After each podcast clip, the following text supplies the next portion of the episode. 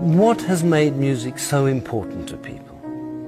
It is the way music is capable of touching people so deeply.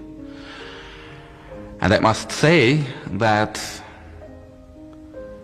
in this respect, although I'm a musician myself, music is for me one of the greatest mysteries of life because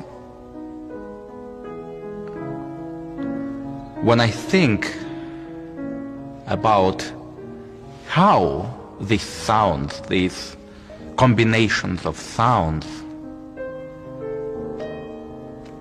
can affect people so deeply, it remains a mystery to me.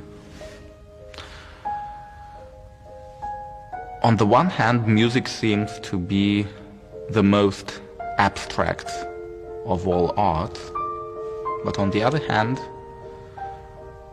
I think it is the most specific one.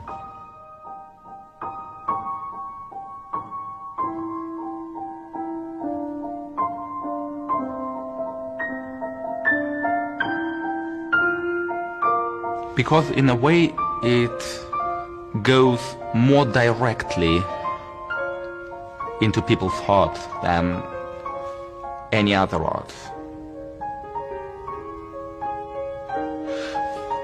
Of course,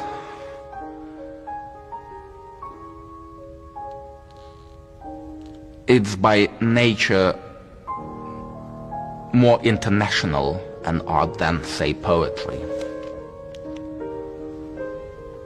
Because it requires no translation. On the other hand, it would seem that visual arts require no translation either. Nevertheless, there is something about music which makes it, as I said, in a way go even more directly into people's hearts than all the other art.